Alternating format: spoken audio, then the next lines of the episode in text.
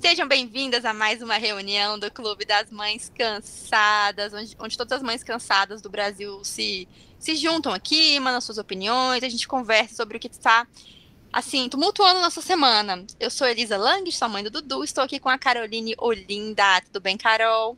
Oi, Elisa. Oi, todo mundo. Como foi essa semana? Cansada. Oi, Elisa, sabe que essa semana eu tava conversando com a pessoa e falei, ah, eu gravo um podcast e tal, chama Clube das Mães Cansadas.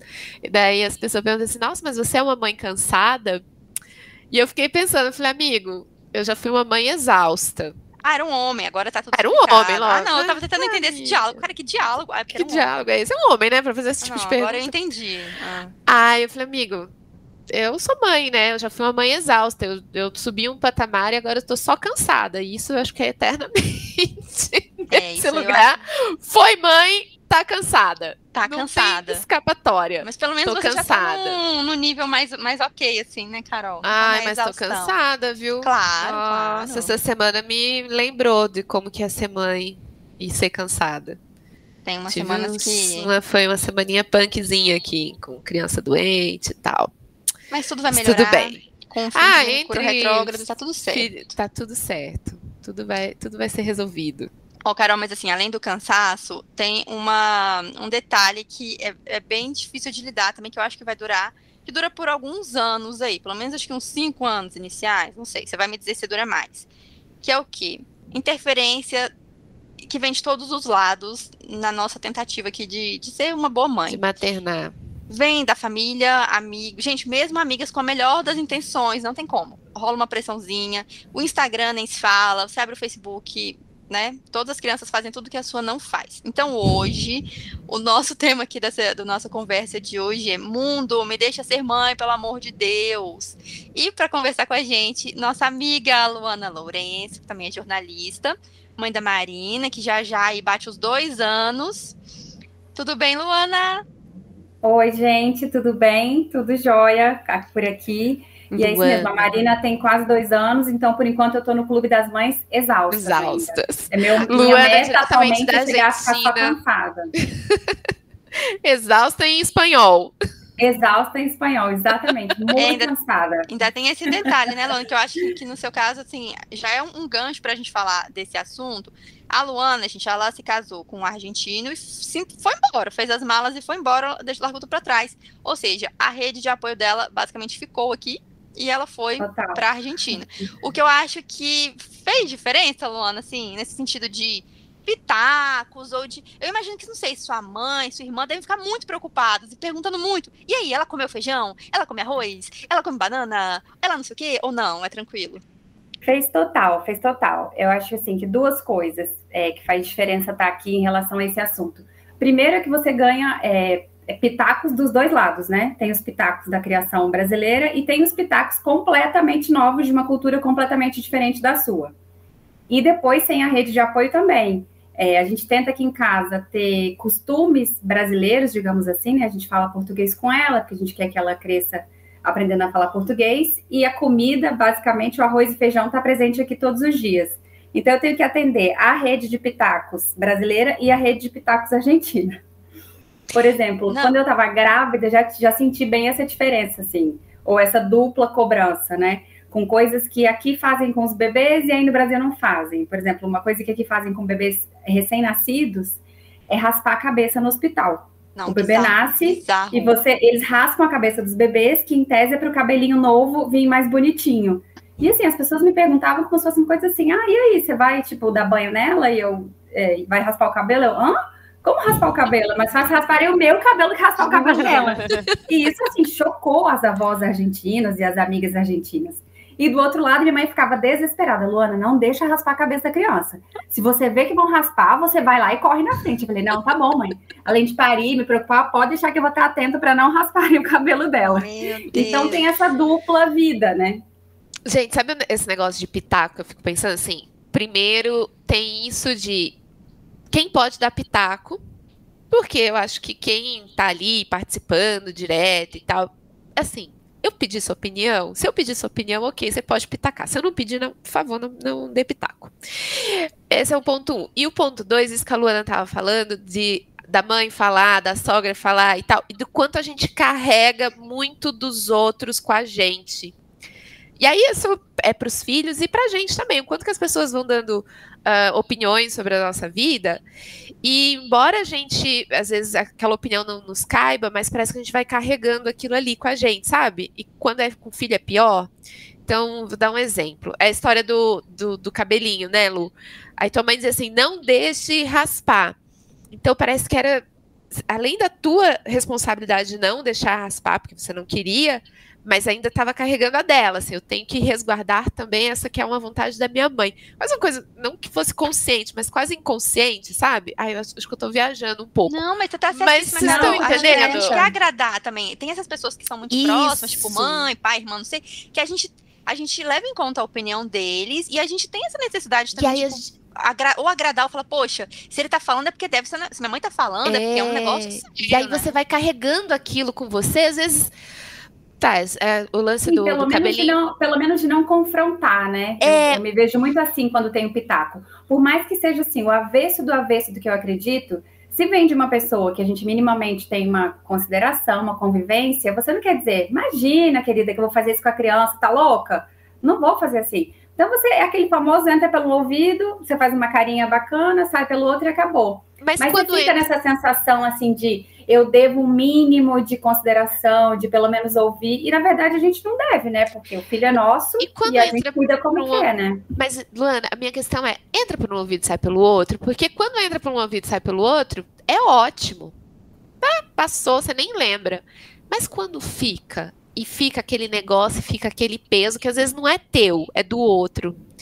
Ai, gente, eu tô viajando porque eu tô meio que tratando isso na minha vida terapêutica e, e tem me trazido essa questão, assim, é do tipo, é, sei lá, tua criança tá meio resfriadinha, você acha que não precisa levar ao médico. Ou então você acha que precisa levar ao médico e sua mãe fala assim: imagina, você vai levar ao médico no meio de uma pandemia e tal, mas você sente que tem que levar ao médico. Aí você leva.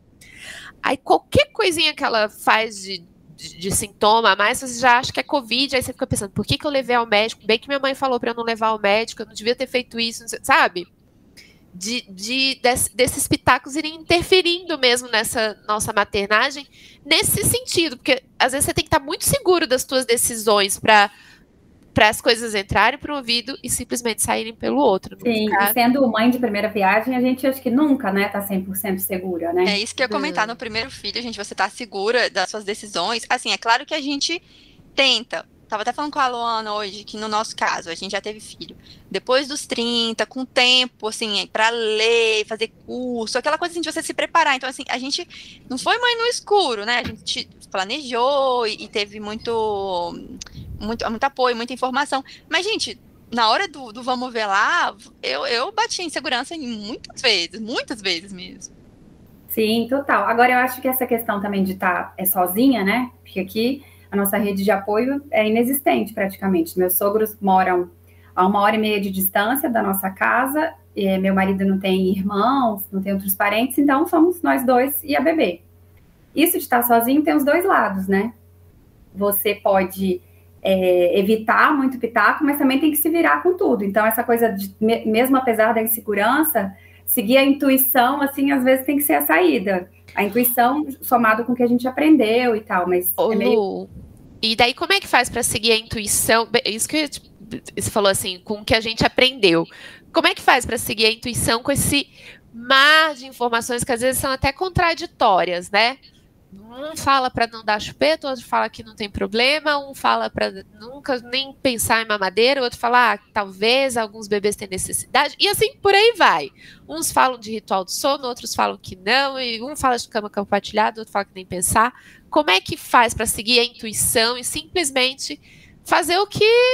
Ah, gente, tô... chegamos até aqui, né? Sem muitas. Não, não por muitos e muitos anos não vivemos nessa era da informação, mas parece que agora era só intuição, só saberes compartilhados e intuição. E aí, como é que faz? Ser só Sim. intuição, seguir a intuição nesse mar de informação, de mar de coisa que tem. Tem uma mistura, assim. Por exemplo, no meu caso, como eu estava aqui já, quando eu engravidei, eu estava morando aqui fazia um ano e meio, mais ou menos. E eu tava assim, me preparando para ficar grávida, então, para quando tivesse neném estar tá em casa com ela o tempo todo, então eu tinha tempo, que é uma coisa que tem muita saudade hoje em dia. então, na época da gravidez, eu fiz não apenas um, mas eu fiz dois cursos pré-parto. Um num, num grupo de maternidade, assim, mais alternativo, uma pegada, né, do parto natural, do criação com apego, e o outro era o curso do hospital mesmo, tinham questões mais técnicas para a gente já conhecer as parteiras, enfim. Então, eu lembro que foi assim, foram uns dois, três meses de muita informação. Essa informação que eu tive antes, eu, eu considero que foi crucial, assim, para ter o parto que eu queria, é, para entender como seria a chegada do bebê. Ao mesmo tempo, nessa época, eu tentava me preparar, tipo, lendo um pouco sobre disciplina positiva, um pouco sobre criação com apego, que são coisas que, né, que eu achava e acho que me identifico, e ao mesmo tempo, acho que eu fiz o que todas as mães cansadas devem fazer, comecei a seguir mil é, contas no Instagram de maternidade. Ai, pensei que você ia falar Mas... dormia muito. Ah, não, dormia também, dormia, dormia. Mas chega uma hora que essas contas no Instagram acontece exatamente isso que você falou, Carol. Uma pessoa diz uma coisa, a outra diz a outra, e você fica naquele meio, aí o filho da fulana dorme mais que o seu, o outro come mais que o seu, na introdução alimentar a fulana fazia isso, ciclana não fazia aquilo, e começa a ter confronto mesmo de informação. Você fala, gente, mas se eu acredito tanto no que a fulana faz com os filhos dela e cria, mas eu não quero deixar a criança dormir no berço, o que, que eu faço agora?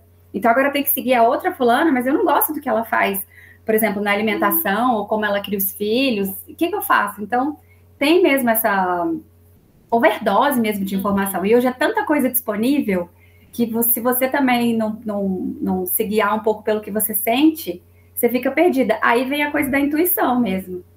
É... Vocês sentem assim? Eu, eu, eu tenho. Eu tive essa experiência com o José, na questão da introdução alimentar. Eu não conseguia me. Eu só consegui ter paz nisso, na alimentação e tal. E, e a paz não é total, tá, gente? Eu ainda tenho alguns conflitos com ele nessa questão. Mas eu só consegui ter paz quando eu consegui me conectar com ele nesse, nesse sentido, assim, entender quem era ele e respeitar ele nessa levada, assim, depois de muita briga, de muita, muitos conflitos.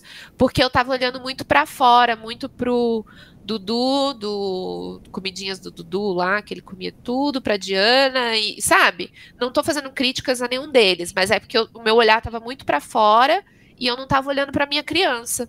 Então eu tava sempre olhando para, ah, mas se a fulana fez e o Dudu comeu tudo, por que, que o José não come? Porque o José não, não, sabe, o José não quer saber, ou então eu que tô falhando. Em vez de eu olhar para minha criança e falar assim, opa, mas é, o meu filho é o José, não é o Dudu. Então, como é que eu vou fazer com ele? O que, que ele se adapta? O que, que ele gosta? E eu acho que nesse mundo de tanta informação, às vezes a gente esquece do principal, né? Que aí, acho que quando a gente se conecta, a gente consegue acessar essa intuição, né? Sim, exatamente. Por exemplo, na introdução alimentar, lá vai eu de novo fazer um quê? Já estava sem dormir, sem descansar, um curso, né? Inventei fazer um curso. Então, a Marina, assim, com uns quatro, cinco meses, eu comecei a fazer esse curso. Fazia de noite, enquanto ela dormia, vinha aqui para o computador, assistia, ou, ou enquanto dava mamar de noite, eu via um pouco no celular. Que era um curso sobre introdução alimentar, que foi muito legal, me ajudou muito, mas uma hora também me prendia. É, uma das coisas que a nutricionista dizia era que toda refeição do bebê, por mais que ele não comesse, porque ela não comia, né, no começo, tinha que ter os cinco grupos alimentares. Isso virou uma prisão. Me gerava um estresse absurdo, assim, antes de cada refeição. Aí lá ia eu fazer cinco comidas para ela jogar fora quatro e meia.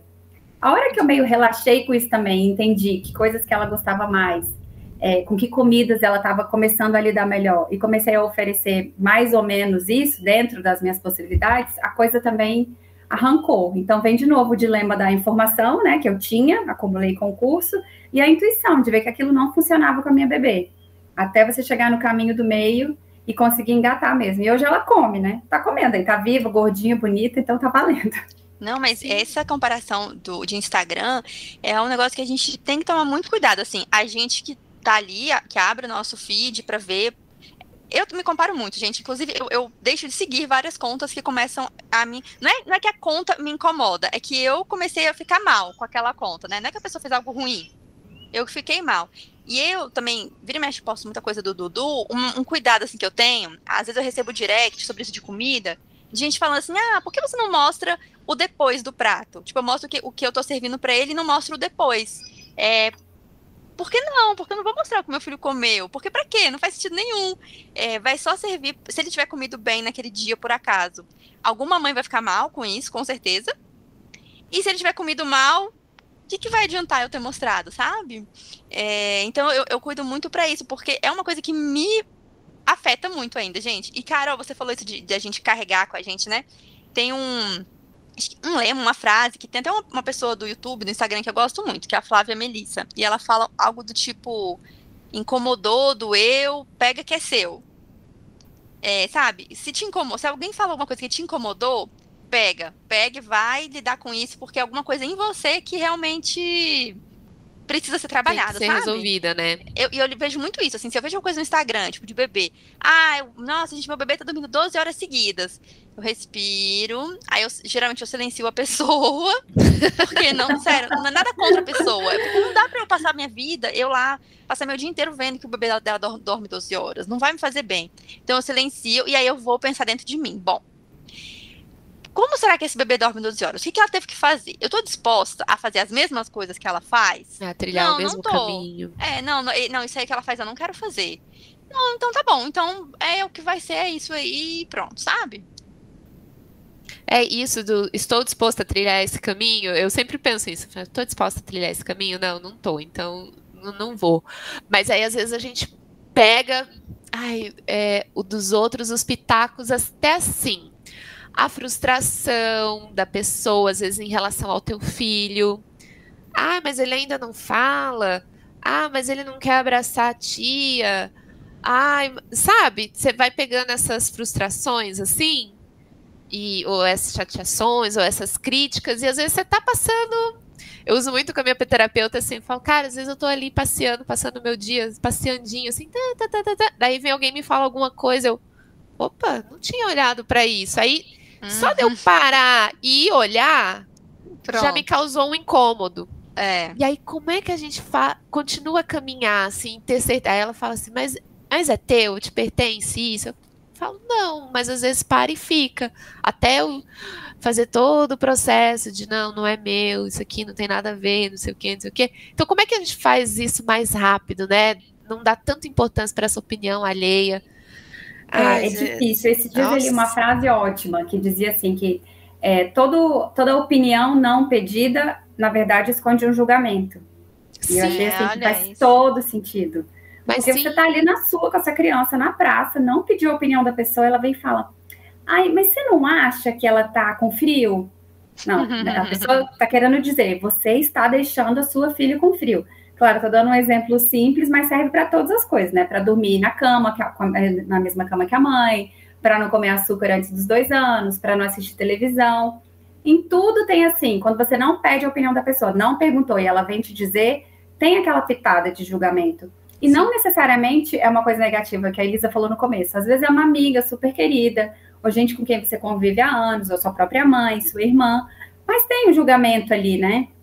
Sim, e daí quando se trata, né, quando é da nossa vida pessoal, já é difícil. Aí quando trata do filho, que aí a gente já tem aquela insegurança natural, né, de, meu Deus, como é que me deixaram cuidando desse ser humano? Eu acho que bate mais ainda, né? Sim, ainda mais quando a gente tá é, sozinha mesmo, né? Repetindo mesmo que eu já falei, mas é, você fica mais suscetível mesmo. Mas, de novo, ao mesmo tempo, você também fica mais assim, ah, ok, você pensa isso, e se eu não quiser fazer, eu tô aqui mesmo longe, você não pode fazer nada, nem me controlar, então eu vou criando ela do meu jeito. É, talvez o lado, assim. o lado positivo, assim, vendo você contar, né, Lona, de estar tá sozinha, que você tem pelo menos espaço para fazer as coisas, porque você escuta, que nem você falou, alguém manda uma mensagem, liga, manda um áudio, dando opinião. Mas você tem o seu espaço ali que só tem você para tomar essa decisão, né? Não tem ninguém do seu lado te cutucando. E estando ah, realmente ao lado dos familiares, nossa, eu não, gente, eu não vou negar que a ajuda me salva, é muito bom. É, mas claro que aí você tá ali do lado da pessoa, a pessoa dando outra opinião, falando alguma coisa, e você fica naquela, né? Será? É o aí, pedágio que, vou... que, você tem que pagar para poder é o pedágio ganhar. Pra é ter, verdade, exatamente. Não, mas é muito valiosa, né? A rede de apoio é valiosa, mas tem esse custo mesmo. Nossa, é valiosa. Eu, aqui também a gente fica meio por conta, e cara, Rede de apoio, pai, mãe. Faz toda a diferença. Nossa mas tem um, um, detalhe da rede de apoio, assim, né? Eu hoje, graças a Deus, já com esse negócio de pandemia, a gente vacinou, isso aqui, a gente consegue ter uma rede de apoio bem legal, assim, que hoje ajuda muito aqui durante a semana. Mais uma coisa que eu reparo, que é o seguinte, é... Ai, gente, como, fa como falar isso de uma maneira tranquila, Carol? Você vai me ajudando aí, porque eu tendo a ser meio é, direta demais, às vezes, né? Bom, Fala, Elisa, que daí eu ponho o açúcar aqui na Você joga, é, você, você bota um caramelo aí no que eu vou falar. Mas, gente, é, tem as pessoas, por exemplo, é, vamos falar dos meus pais. Ajudam na maior boa vontade do mundo, mas eles vêm, às vezes, encontrar o Dudu com uma expectativa muito alta.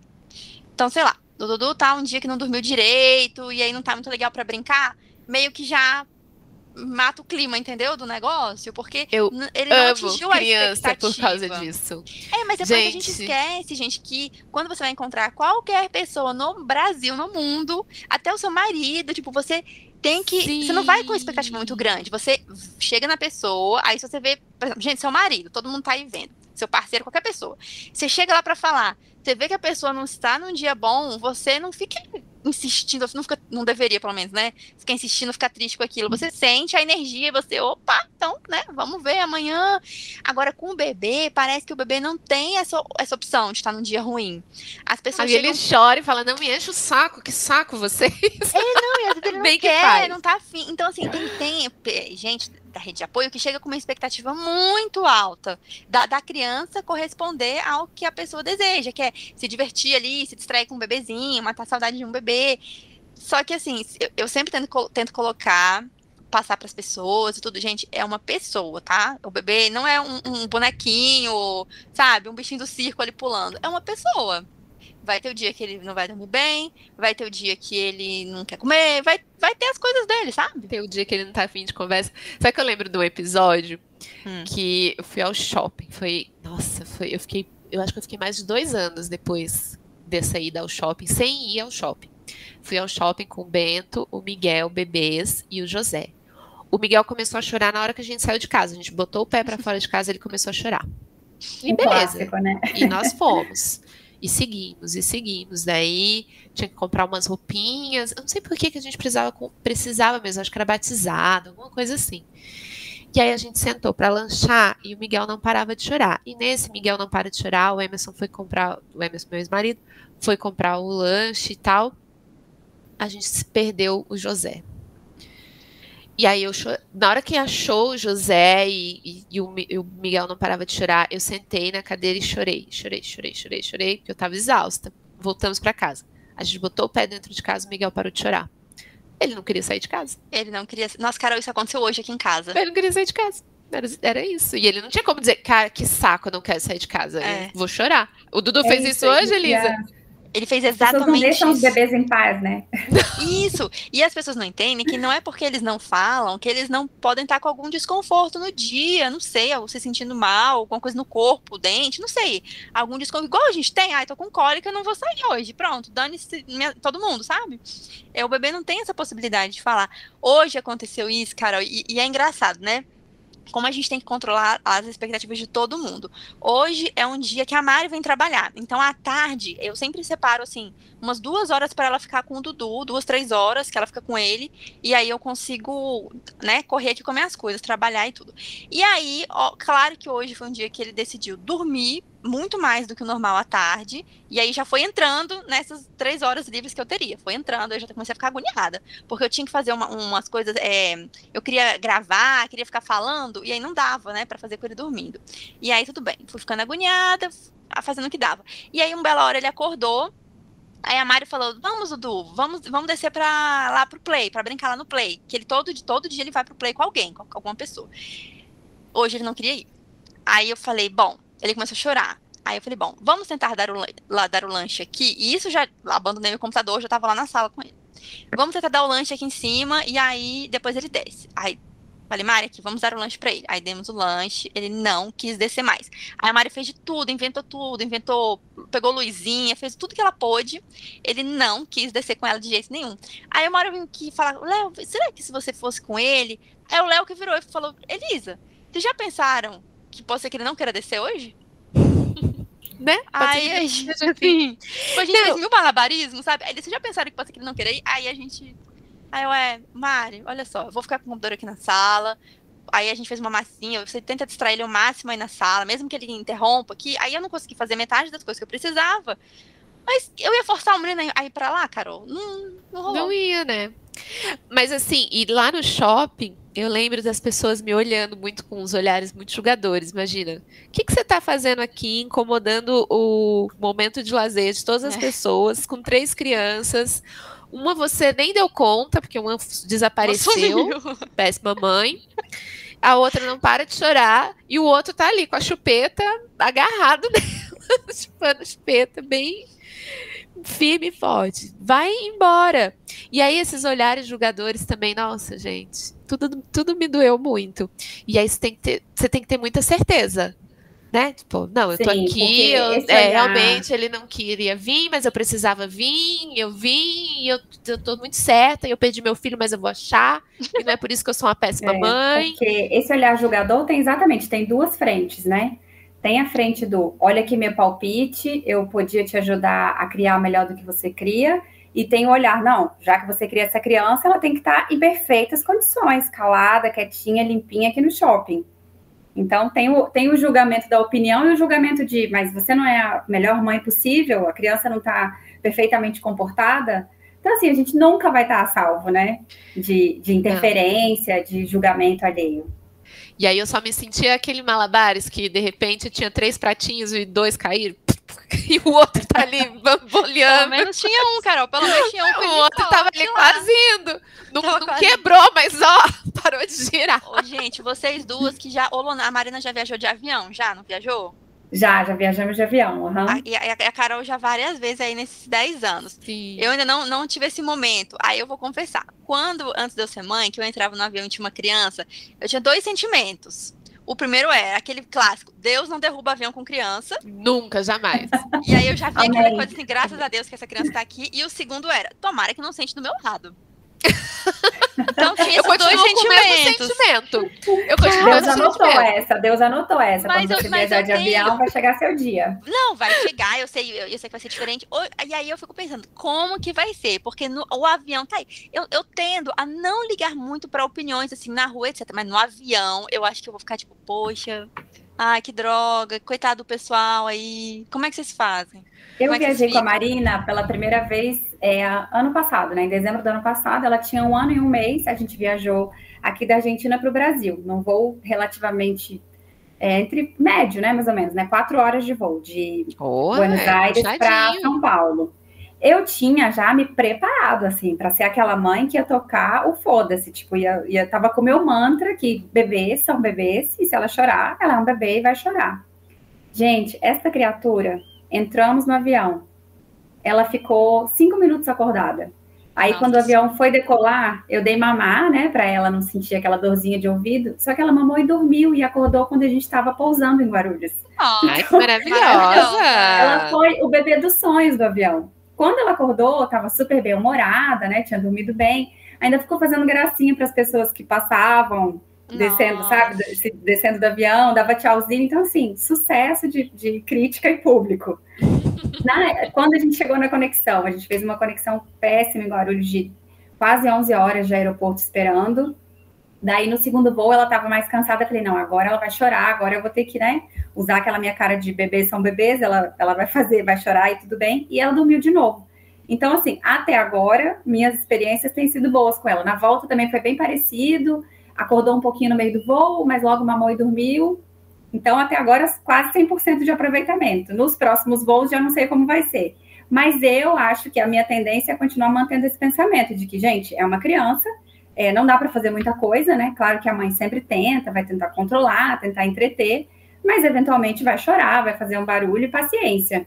Eu acho que tem muita é, expectativa e julgamento, de novo a palavra julgamento, sobre o que as crianças são, é, como se o mundo também não fosse delas, né? Elas também, é o que a Elisa falou, são pessoas, têm seus direitos, têm dias bons, têm dias ruins, e têm necessidades da idade, que todos nós já tivemos. Então, assim, vamos aguentar as crianças? Sim. As minhas, as suas, as nossas, é parte, né? Paciência. É isso aí, mas eu prefiro que elas. Só as minhas. Ai, que! Ai, gente, que horror. Não, eu gosto, mas eu quando eu tô com a mesmo estando com as minhas ou não, eu prefiro que sentem um pouquinho longe. Eu sou Não, mãe, claro mas que eu sou depois que, péssima. a gente, depois que a gente é mãe, acho que o olhar fica mais solidário, né? Inclusive retroativo, assim, você pensa, nossa, naquele voo, daquele dia, aquela mãe, coitada, estava sozinha. Mas, claro, o barulho vai incomodar? Vai, mas eu acho que, enfim, é por um bem maior, digamos assim, que é a convivência pacífica, né, entre humanos adultos e humanos crianças. Não, e assim, se você vê é, uma mãe sozinha, seja num voo, seja no shopping, seja.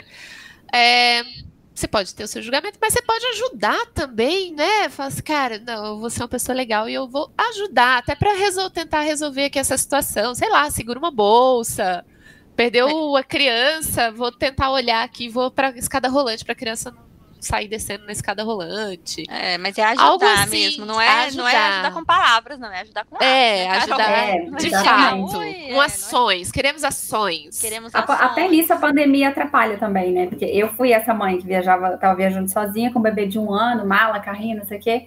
E ao mesmo tempo que eu sentia esse olhar assim das pessoas dizendo, meu Deus, coitado dessa mulher, não tinha essa, essa abertura para ir lá segurar uma mala ou pegar uma coisa por causa da pandemia, né? Foi em dezembro do ano Agora passado, a situação estava bem crítica.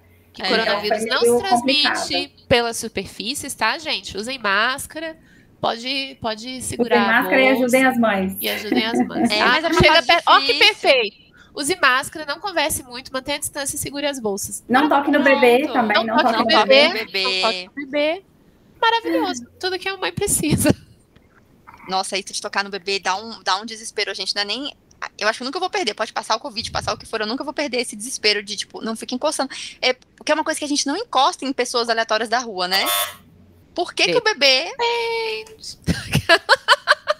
Não, de- Ai. gente, a Carol tá muito. Essa fase da Carol tá ótima. É bom que é bom que o negócio que é, é um balanço aqui nesse podcast, Luana, porque vem eu falando normalmente as coisas do meu mundo, aí a Carol vem, pô, eles existe um mundo além do que você está vivendo. Existe Além um dos negócio. nossos bebês. Não, existe um negócio. Exatamente, existe um mundo real lá fora. Eu queria dizer que hoje me Além deram disso- menos de 30 anos, tá? Ah, Arrasou, foi um homem também, né? maravilhosa. Não, não, Luana, foi um homem com certeza. Foi um, foi um homem com certeza. É. Né? Mas é bom saber que existe vida além dos nossos filhos. Eu ainda tô também nessa órbita, sabe? Eu acho assim, Ai, meu gente, be- minha mas- bebê é o centro do universo, tá é maravilhoso normal, com né? ela. Eu acho, eu acho super normal isso, e ainda mais pela idade das crianças. Eu tava lembrando esses dias que quando os gêmeos tinham assim oito, nove meses, eu entrei numa de que eu queria ter mais um filho. Que? É porque eu tava tão imersa naquele mundo de maternagem, de- da maternidade, dos filhos e tal, que eu, ah, estamos aqui, já vamos, eu quero ter uma menina, agora eu quero ter uma menina, quero ter uma menina e tal. E eu tava muito nessa vibe, muito. Deus me iluminou, falou: Oi? Vem aqui, deixa eu te dar uns tapas na cara. Presta me atenção, iluminou, menina. é Eu tô tão imersa, tão imersa, que eu acho que eu não quero ter outro nunca mais. Eu quero cuidar só dessa. Só desse já tá bom, né? Já tá Gente, mas é que Exatamente. quando chega, sério, quando minha, minha obstetra que falava, a doutora Carla, ela falava assim, eu falava, ai, doutora, como é que eu vou conseguir ter gêmeos de parto normal? Ela, ih, saiu o primeiro, vai o segundo, vai o terceiro, vai que vai. E aí eu acho que quando você tá cuidando, você teve o primeiro, né? Tá lá cuidandinho, daí ele faz dois anos, eu tive os gêmeos, o José ia fazer quase três anos, então foi bem nessa viradinha aí dos dois para os três. Você tá com um, tá cuidando de dois, você já fala, opa, pode me dar mais um aqui, vamos que vamos. E vai maternando, né? E aí você começa a entrar nessa de não olhar tanto para a opinião alheia. Acho que quando chega o segundo, você não, não olha tanto. Com gêmeos, eu dava muito menos importância para os pitacos, para a relação com a comida. Eu já tinha vencido muito mais coisas, sabe? Agora, que estamos aí nessa fase meio adolescente do José e tal, Aí eu já tô sofrendo de novo com os pitacos, com as opiniões, com as crianças geniais, com os que já falam inglês, contam em alemão e, né? Nossa, E tudo mais. isso, Carol, essa, essa pressão das crianças que falam, que falam várias línguas e, e que lutam judô e etc. Que são muito boas no judô e na. Que agora não basta você ser bom no inglês e na matemática, você tem que ser bom também na programação, robótica, tá? Gente, nossa, Carol, você me lembrou E- o que, que eu tava vendo escola pro, pro Dudu, aí eu nem. Gente, esse negócio de bilíngue, eu, eu acho super aleatório. Eu, eu respeito muito quem, quem bota, mas eu acho mega aleatório. É, negócio de bilíngue no, no maternal, um, tá? Eu, só eu, Elisa, tô só minha opinião aqui. É minha sei se opinião. errado. Eu acho mega bizarro, aleatório total. Aí, botei o Dudu numa escola que é, que tem. Botei, não, não botei o Dudu não está na escola, deixa eu reformular. Escolhi uma escola que tem o tal do bilingue, mas que no, o Dudu não vai ter esse bilingue agora. Ele vai só ficar um, um, pouquinho lá na escola, não vai ter o bilingue. E aí, realmente, hoje, uma, uma pessoa veio falar comigo sobre esse negócio de escola, e a pessoa automaticamente já tá. Ela nem me perguntou se eu ia colocar no bilingue, ela já está considerando que eu busco uma escola com o bilingue, que tem que ter o bilingue. Aí eu tive que falar assim. Oi, não, olha só, é porque no caso eu não vou botar ele no bilingue, eu, eu acho ele muito pequeno, muito novo. Aí a pessoa, tipo, sério? Como assim? Ela tá no bilingue? E, e não, sabe? Deixa o menino em português lá que a pessoa estava falando de uma escola que o, o, não é nem bilíngue, ela, a escola é uma metodologia já em inglês, nem tem português na escola. E Nossa. aí eu, não, não, não, moça, calma, calma, deixa pra lá. E aí bem. vem aquele olhado, sério que você não vai fazer não, isso? Não, aí eu já, aí, sabe o que eu pensei, cara? Eu, gente, será que eu tô dando mole, cara, que, que eu vou uhum. colocar ele numa escola que aí eu, vai, todas as criancinhas do integral vão ter o bilíngue e ele vai voltar pra casa pra ficar comigo, tipo, vendo patrulha canina. Não é muito difícil. Um, ficar... um dilema que eu tenho toda vez vez que eu vou, que eu, enfim, convivo com outros bebês, por exemplo, numa pracinha, ou quando a gente vai em algum brinquedo aqui perto de casa, e que tem a ver com essa questão também do idioma, né? Porque a gente fala português com a Marina, né? Como todo mundo ao redor já fala espanhol, a gente fala português em casa. Então, a língua que ela fala, né, na beira dos dois anos, é basicamente o português dos bebês. E na rua, obviamente, ninguém entende nada do que ela fala. E na pracinha eu tenho que falar português com ela, as outras mães ficam olhando, e aí quando eu venho algum mais curioso e pergunta, ai, que língua que ela fala? Aí eu explico, ai, a gente fala português. Eu explico da minha vida, né? Sem necessidade, mas explico. fala português em casa, para ela aprender. Ai, pero pobrecita, não vai falar castelhano? vai, minha, minha senhora. Um dia um ela dia. vai, minha senhora, mas por enquanto ela fala o que eu quiser. Sabe, toda vez. Javanês. Aí eu chego em casa e penso, coitada da minha criança, não vai entender não. nada quando entrar na escola, não entende nada quando vai na praça, sabe? Dura assim uns cinco minutos esse esse julgamento entra mesmo na nossa cabeça, mas depois passa também. Seguimos em português aqui, firmes e fortes. Mas não é um tempo que você para e fala assim, hum, mas será que eu não devia, tá, não sei o quê, tá, tá, tá, tá, tá, tá. Aí você parou sua caminhadinha, você tava lá caminhando legalzinha, aí você para e fica pensando. Sim, total, ah, entra, essa voz fica né, na nossa cabeça. Tem que ter. É Sim. É isso, é, é, essa linha tênue entre a segurança, a intuição, né? E vamos embora. E vamos embora, mas é difícil, né, minha gente? Nossa, isso é para tudo, viu? É para filho, mas é para a vida da gente também. Nossa senhora. E eu acho que para filho mais, eu digo assim, para a vida da gente, porque quando a vida tá seguindo normalzinha, dentro do, do esperado, as pessoas não tendem a dar muito pitaco, mas quando foge um pouquinho do eixo, uhum. vem todo mundo dar pitaco e você tá meio inseguro, bem inseguro, e aí você fica pensando, às vezes fica até meio desnorteado, não sabe para onde correr. Mas com o filho, parece que a gente está sempre, ou quase sempre, seguro. Então as pessoas estão o tempo todo dando pitaco. É, ou quase sempre. E a gente dá espaço para isso também, muitas vezes. E aí, meus amores, não, já e aí, é quando cansativo, você, quando você parece segura, aí alguém fala, ai, e o segundo filho? E o irmãozinho? tipo, quando você acha que tá fazendo isso, certo, tá fazendo então, certo. então você merece mais um.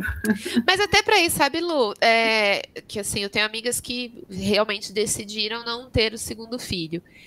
E é, é uma, foi uma questão muito pensada, assim, por elas. Hoje elas falam sobre isso bem de boa, é, conseguem levar essa questão, assim, os pitacos que as pessoas aparecem, porque elas estão com essa decisão bem tomada. E, e aí eu vejo que, como elas estão com a decisão bem tomada, tem diminuído cada vez mais. Elas falam, cada vez menos as pessoas perguntam do segundo.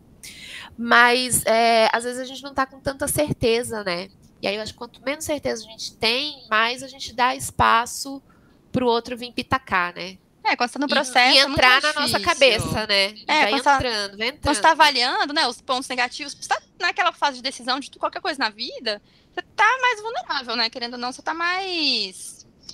Gente, eu vou ter que agradecer a Luana por ter vindo conversar com a gente. Vamos ter uma conversa um pouquinho mais curtinha hoje, por motivos de caos, um pouco de caos. É...